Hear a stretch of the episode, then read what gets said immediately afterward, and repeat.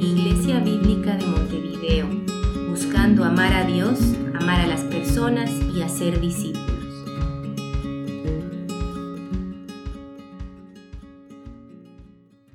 Buenos días. Eh, si tienen sus Biblias, les invito a abrirlas en Génesis 14.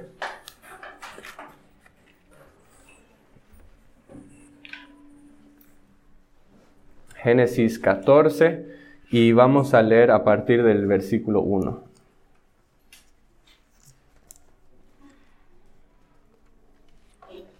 Dice así, Génesis 14, versículo 1.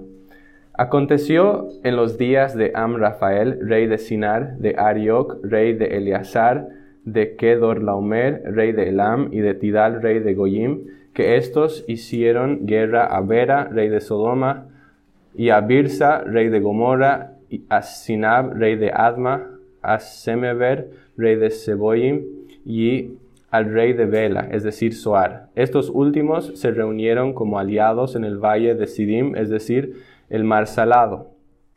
Doce años habían servido a Kedor Laomer, pero en el año trece se rebelaron. En el año catorce, Kedor Laomer y los reyes que estaban con él vinieron y derrotaron a los refaitas en Astarot, Carnaim, y a los susitas en Ham, a los emitas en Sabe, Kiriataim, y a los oreos en el monte de Seir, hasta el Parán, que está junto al desierto. Entonces volvieron en Mispat, es decir, Cades, y conquistaron todo el territorio de los amalecitas y también a los amorreos que habitaban en Hasesón Tamar.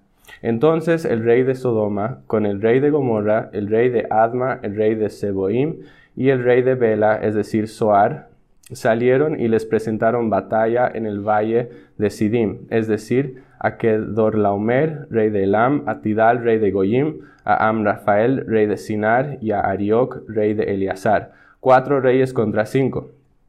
El valle de Sidim estaba lleno de pozos de asfalto, y el rey de Sodoma y el rey de Gomorra al huir cayeron ahí, y los demás huyeron a los montes. Entonces tomaron todos los bienes de Sodoma y Gomorra con todas sus provisiones y se fueron. Se llevaron también a Lot, sobrino, sobrino de Abraham, con todas sus posesiones, pues él habitaba en Sodoma, y se fueron. Uno de los que escaparon vino y se lo hizo saber a Abraham, el hebreo, que habitaba en el encinar del Mamre, el amoreo, el hermano de Escol y hermano de Aner, y estos eran aliados de Abraham.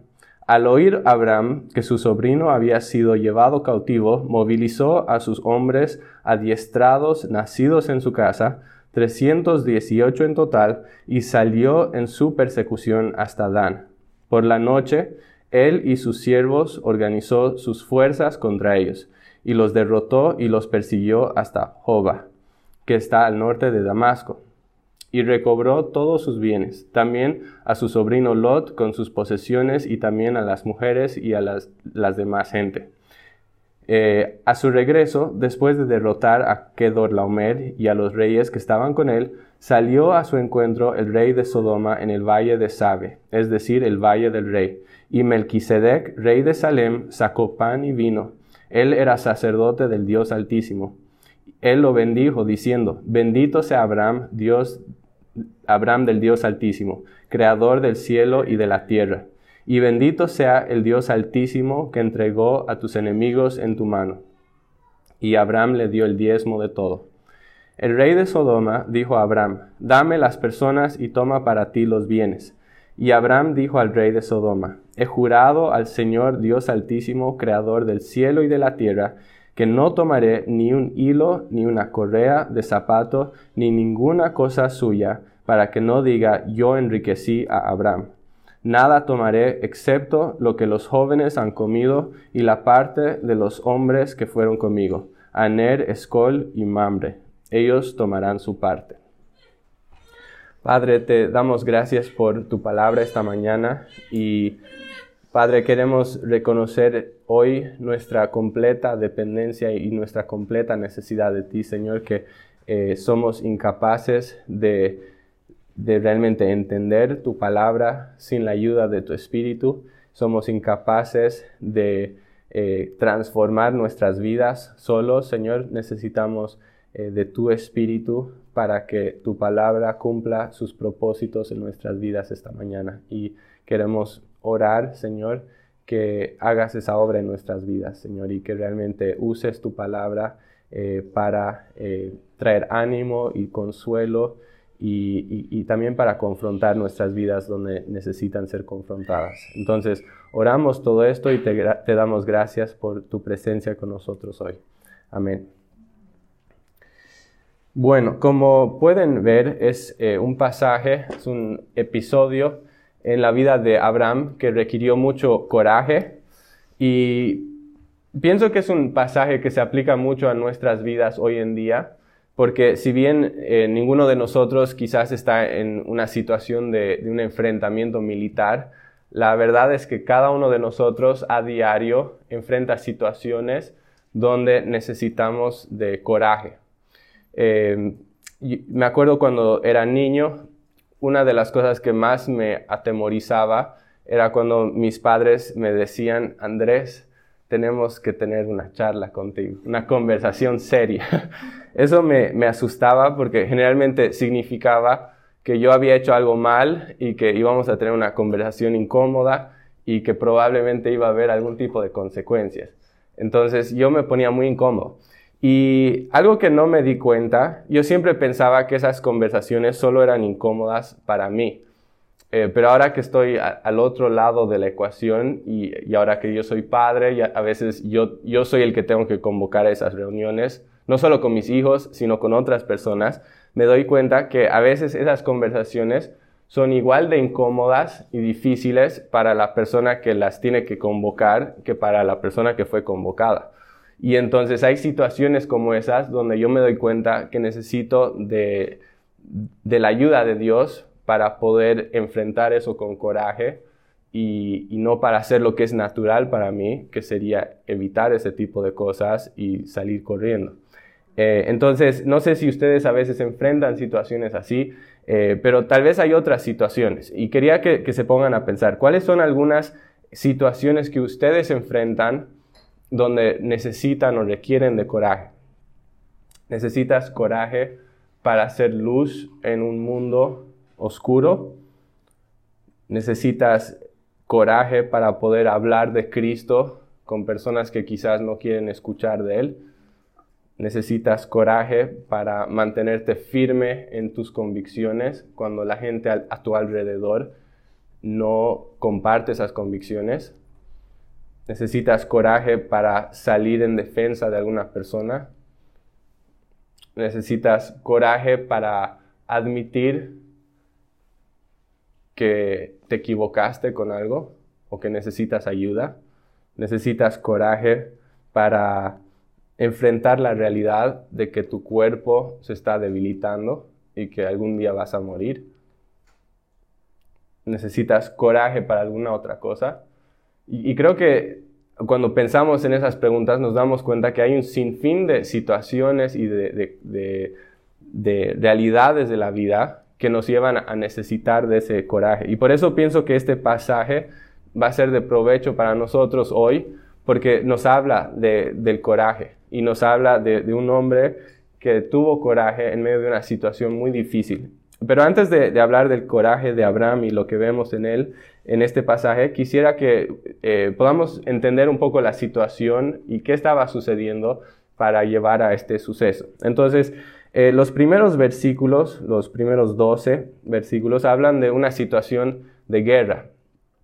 Y básicamente lo que lleva a esta guerra es que habían, eh, que por 12 años habían cinco ciudades, las ciudades de Sodoma, de Gomorra, de Adma, de Seboim y de Soar, que se encuentran cerca del Mar Muerto y que, habían vivido en un estado de, como de sujeción o de, servidumbre eh, al rey Kedorlaomer, que era rey de Elam en la zona de Babilonia.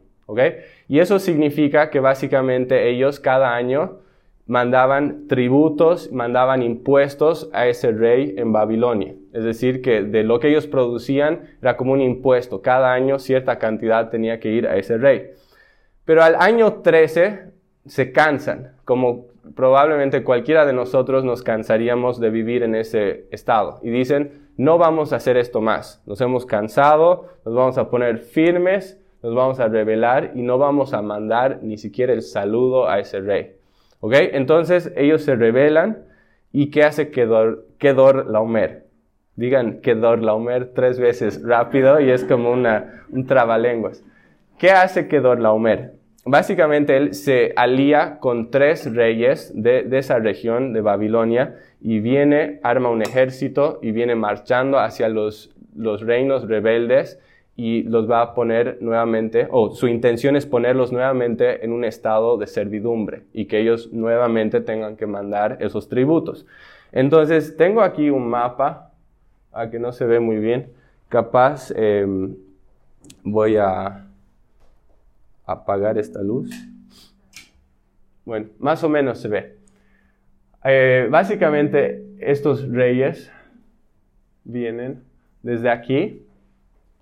Okay, eh, este camino se llama el camino del rey, que era la, misma ruta que siguió Abraham para poder eh, trasladarse de donde él vivía hasta la, la tierra de Canaán. Entonces ellos vienen por este camino y en el camino nos habla de que conquistan en los versículos 7 al, perdón, 5 al 7, nos habla de que en el camino van conquistando otros, otras ciudades y otros reinos más.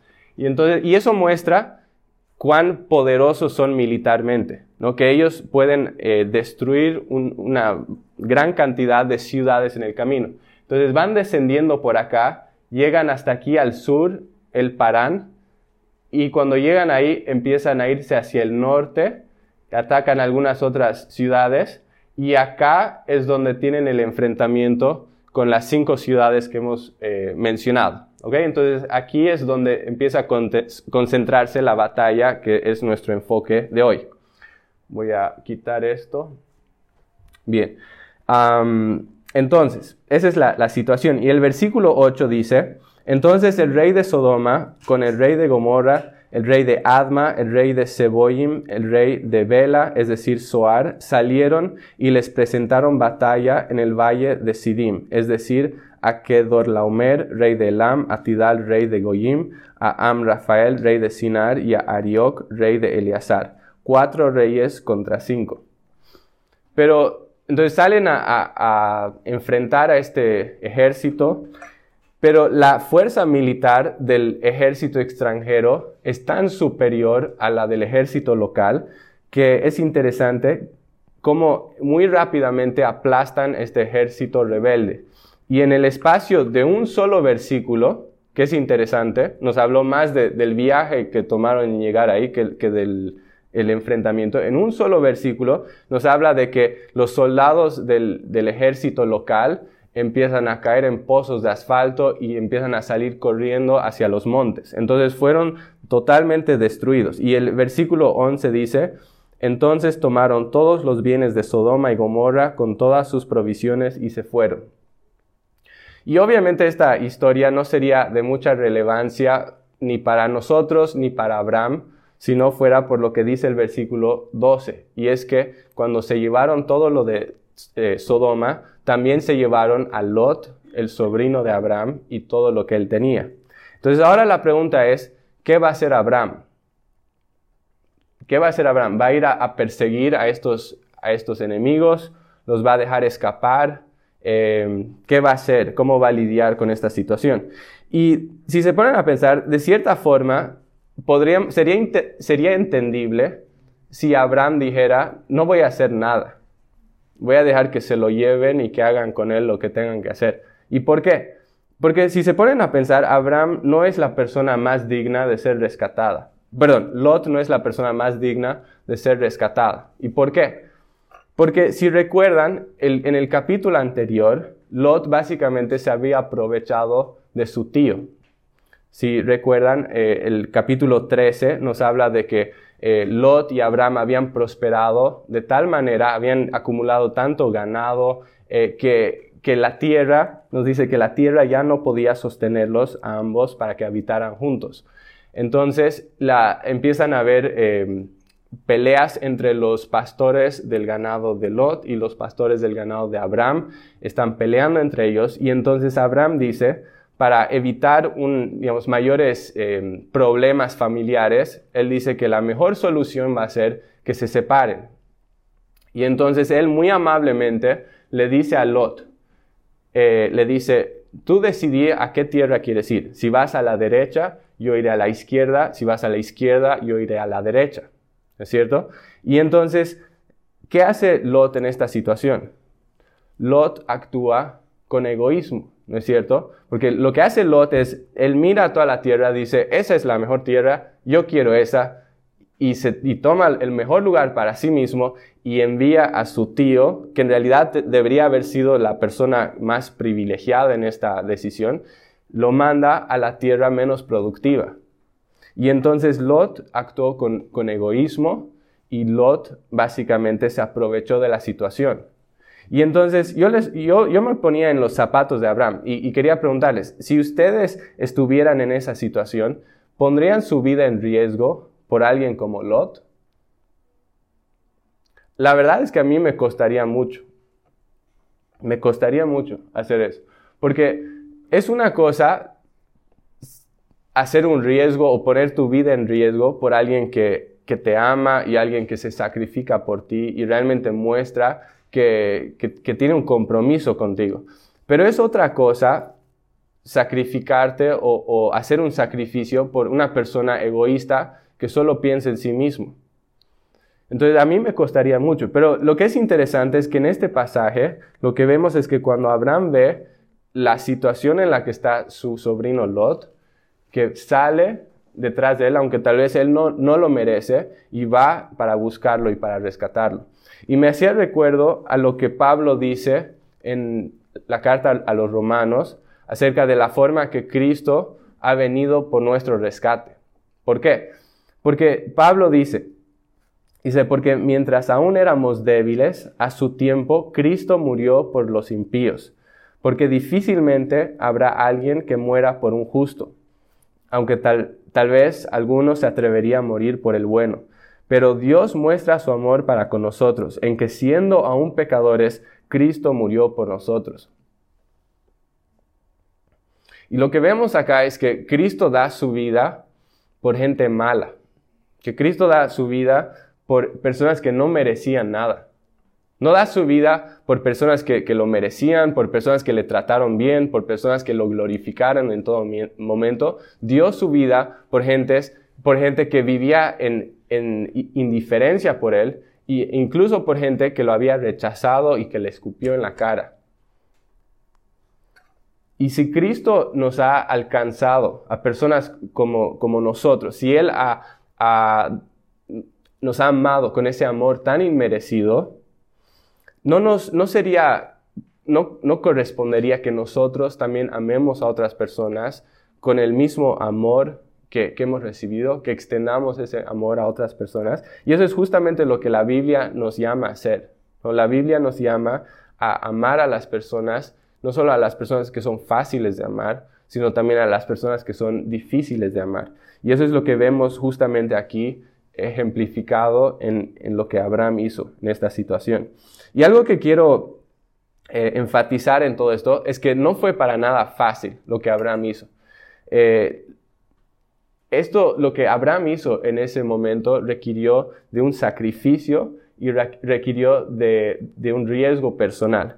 Si se fijan en el versículo 14, dice, al oír Abraham que su sobrino había sido llevado cautivo, movilizó a sus hombres adiestrados, nacidos en su casa, 318 en total, y salió en persecución hasta Dan.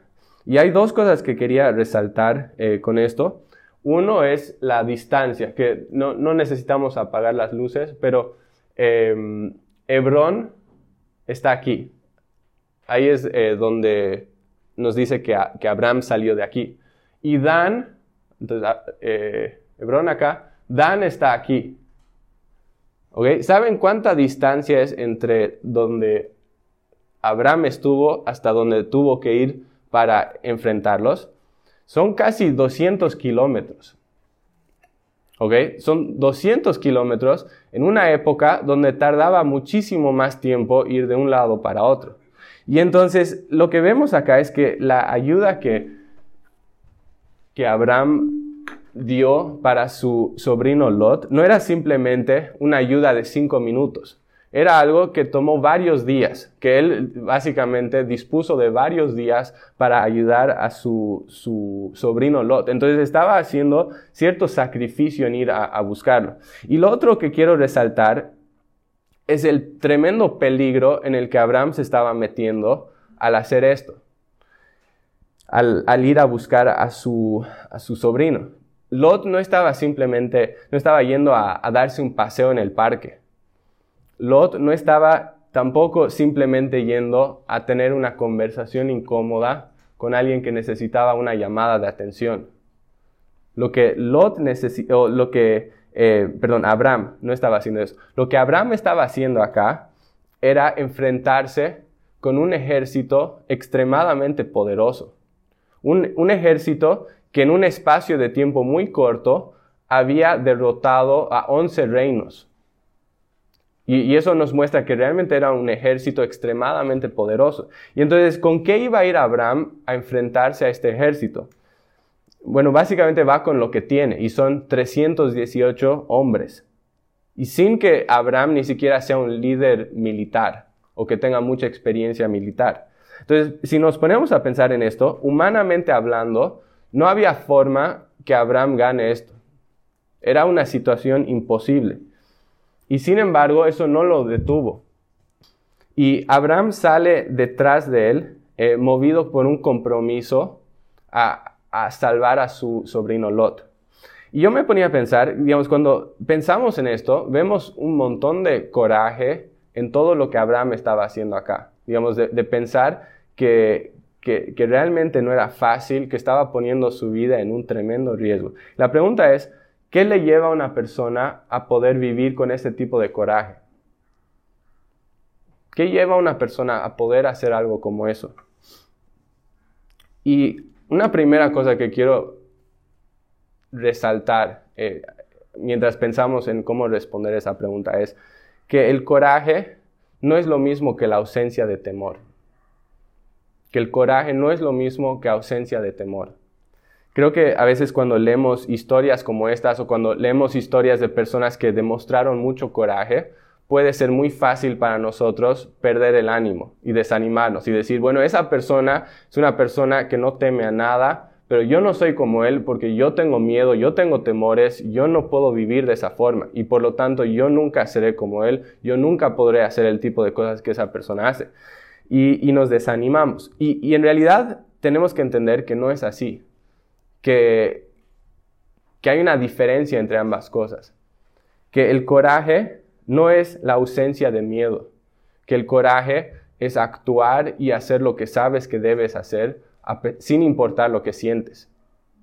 Es muy diferente. No, no, el, el, el, coraje no es ausencia de miedo, es hacer lo que sabes que tienes que hacer a pesar de lo que sientes. Y creo que eso, si lo entendemos, nos puede dar mucho ánimo de decir que yo puedo ser una persona que actúa con coraje, que hace, que, que vive con coraje, a pesar de que tal vez a veces no lo siento por dentro y que a veces siento temor y que a veces lucho conmigo mismo. Pero pensando en, cómo vivir con coraje, hay una segunda cosa que quería resaltar y, es que una, una otra cosa que nos ayuda a vivir con coraje es el entender que Dios está en control y el entender que Dios tiene cuidado de las vidas de sus hijos.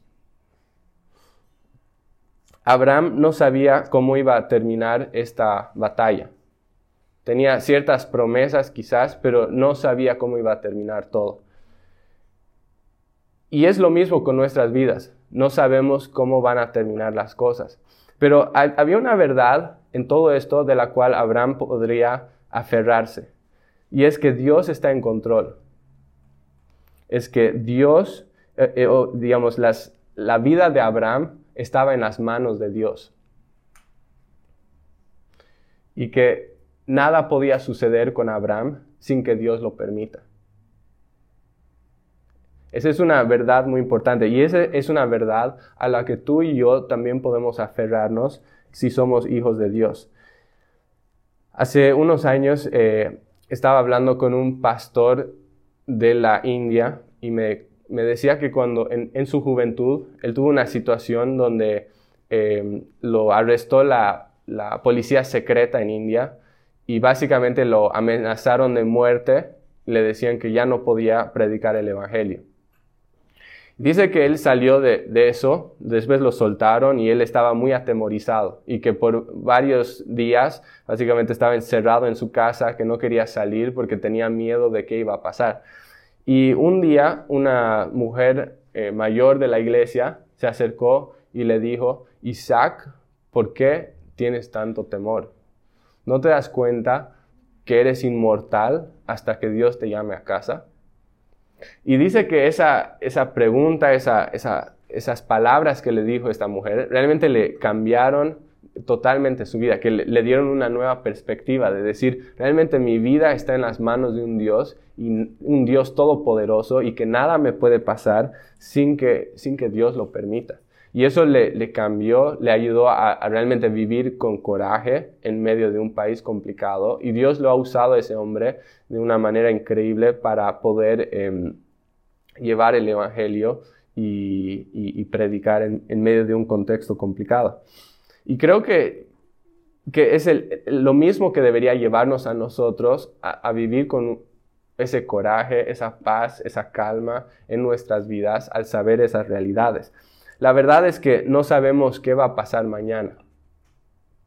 No sabemos si viviremos, no sabemos si moriremos, no, sabemos si las cosas serán fáciles o si serán difíciles, no sabemos si las personas nos van a escuchar, no sabemos si se van a reír en nuestras caras. Hay muchas cosas que no podemos saber de mañana, pero hay una cosa que sí podemos saber si estamos en Cristo y es que Dios va a seguir en el trono, sin importar lo que pase. Y que nuestras vidas van a estar escondidas en Cristo. Y que nada nos va a pasar sin que Dios lo permita.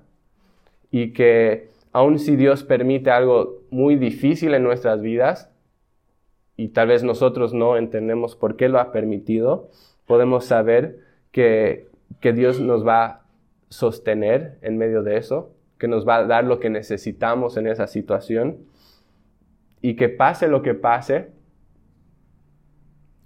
Él nos va a llevar con bien a nuestro hogar eterno.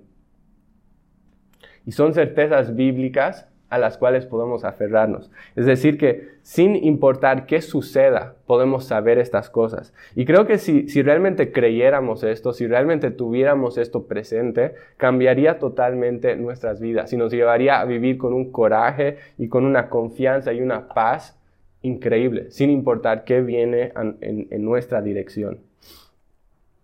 Siguiendo eh, a la última parte del pasaje, Sería muy fácil que Abraham sienta orgullo por esta asombrosa victoria y por su asombrosa muestra de coraje. Y, sin embargo, vemos eh, que, Abraham no actúa de esa forma, no actúa con, eh, eh, orgullo de lo que sucedió. En la última parte vemos que Abraham tiene un encuentro con dos personajes que son un poco interesantes. Uno es Melquisedec, rey de Salem, y el otro es Bera, el rey de Sodoma.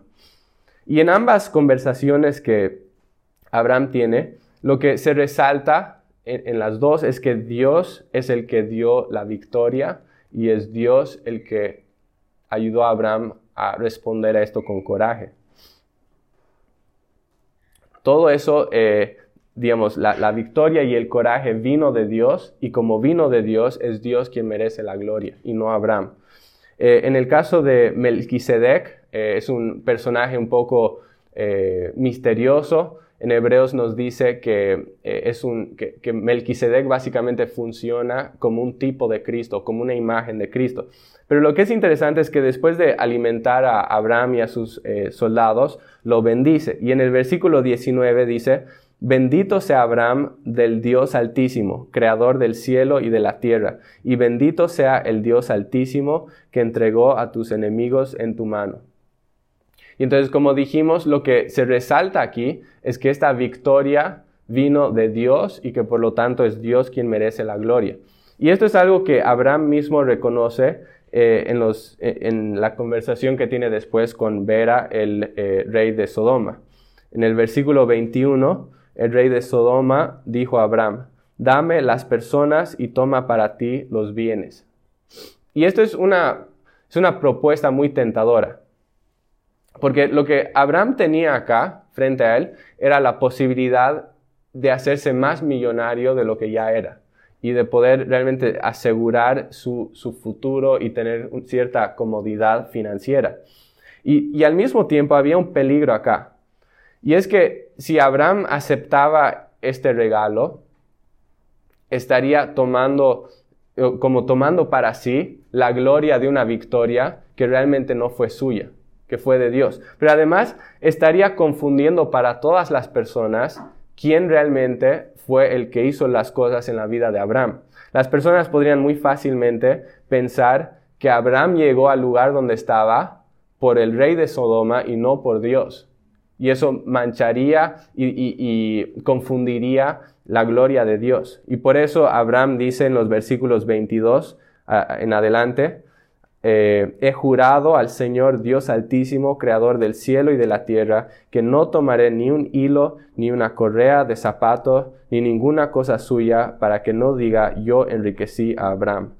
Nada tomaré excepto lo que eh, los jóvenes han comido y la parte de los hombres que fueron conmigo, Aner, Escol y Mamre.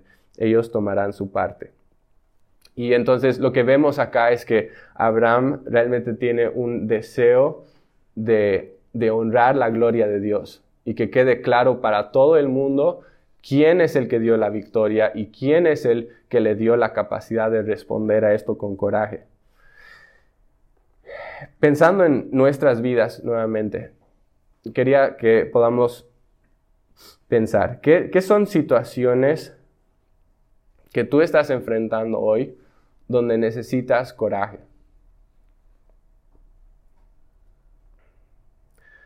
Si realmente supieras y si realmente creyeras que el mismo Dios que sostuvo a Abraham ese día es el que sostiene tu vida en sus manos, ¿no cambiaría eso las cosas? ¿No cambiaría tu perspectiva? ¿No cambiaría tu confianza? no te llenaría de un coraje impresionante que quizás no sientes en este momento. Si, si realmente supieras eh, cuán poderosas manos de amor te sostienen en este momento, si yo entendiera eso, creo que realmente nos daríamos cuenta que no tenemos por qué vivir en temor. Porque eso cambia todo. Y por lo tanto, pensando en estas verdades, que, Dios realmente nos, nos llene de su coraje, que nos llene de su paz, que nos llene de, esa certeza.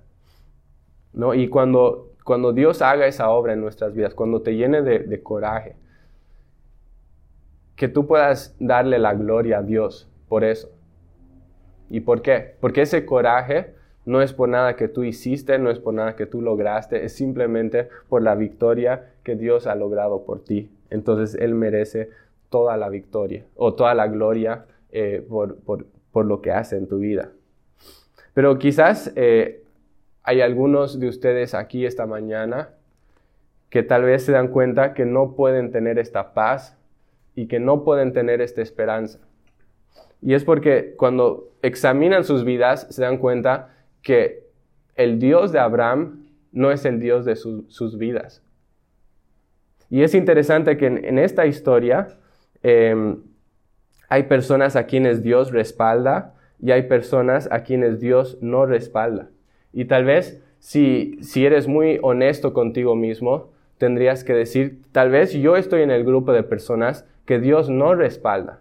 ¿Y por qué? Porque yo soy un pecador, porque yo soy enemigo de Dios, porque nunca he venido a Cristo para que lave mis pecados y por lo tanto soy enemigo de Dios y no tengo una relación personal con Él y por lo tanto no puedo aferrarme a estas esperanzas.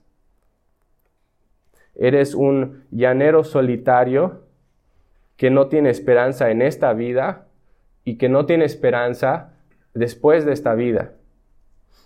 Y estás andando por el, sendero de la vida, ese sendero que es aterrador, porque sabes que ese sendero finalmente lleva a un lugar y ese lugar es la muerte.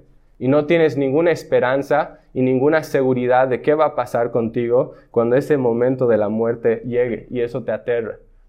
Y si ese es, tu caso y, estás viviendo y no puedes tener e, esa esperanza y esa, esa firmeza en tu vida porque no estás en Cristo, lo que quiero hacer esta mañana es invitarte a que vengas a Cristo. No necesitas arreglar tu vida para venir a Cristo. Puedes venir a Cristo tal como estás. Jesús vino a salvar no a sanos, sino a enfermos. Jesús no dice, arregla tu vida y ven a mí. Dice, ven a mí con todo tu pecado, con todo tu, toda tu enfermedad, con todo, todo el desastre de tu vida. Trae eso a mí y yo soy el, médico que te va a sanar. Y, por lo tanto, si, eh, si no estás en Cristo, quiero invitarte a, que hoy puedas venir a Él. Que así como Abraham fue en, en rescate de, de Lot ese día,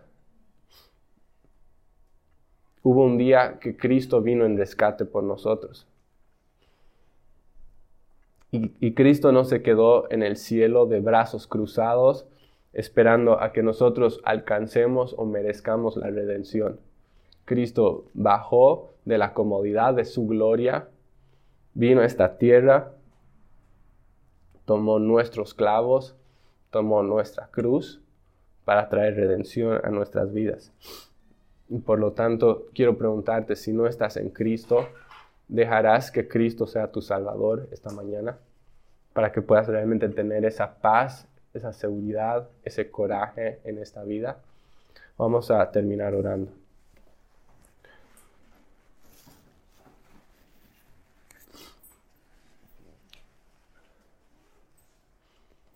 si, esta mañana te das cuenta que, que no estás en Cristo,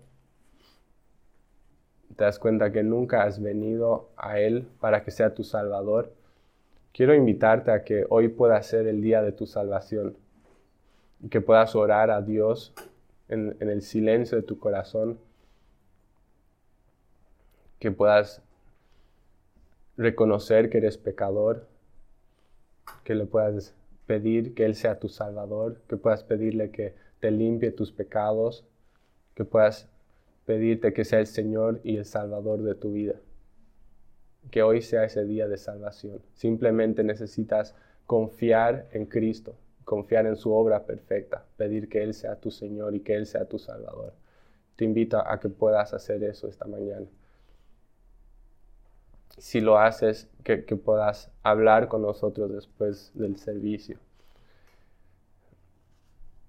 Padre, te, damos gracias por estas verdades de las cuales hemos hablado, Señor. Te damos gracias porque eres un, Dios que cambia absolutamente todo, Señor. Y nos damos cuenta que si hay alguien en esta historia con la cual nosotros tal vez nos asemejamos más, es a Lot, que estábamos en una condición de, miseria, estábamos eh, en cautiverio, Señor, y, tú veniste a salvarnos y te damos gracias por eso, Señor. Te damos gracias. Y Padre, oramos que en medio de todas las incertidumbres de la vida, en medio de, de todas las situaciones que requieren de coraje y que tal vez a veces causan temor, Señor, que nos puedas ayudar a realmente entender que tú estás en control sobre todas las cosas, que nuestras vidas están en tus manos, Señor, y que eso nos lleve a vivir en, confianza, Señor, que nos va a llevar a vivir vidas eh, donde sentimos esa paz que sobrepasa todo entendimiento y que realmente podamos ser personas de coraje, Señor. Oramos que nos des coraje en medio de un mundo eh, turbulento, Señor, y que también nos des coraje para llevar a cabo tu misión y tu propósito aquí en la tierra. Te damos gracias, Padre, por tu presencia con nosotros y oramos todo esto en el nombre de Jesús. Amén.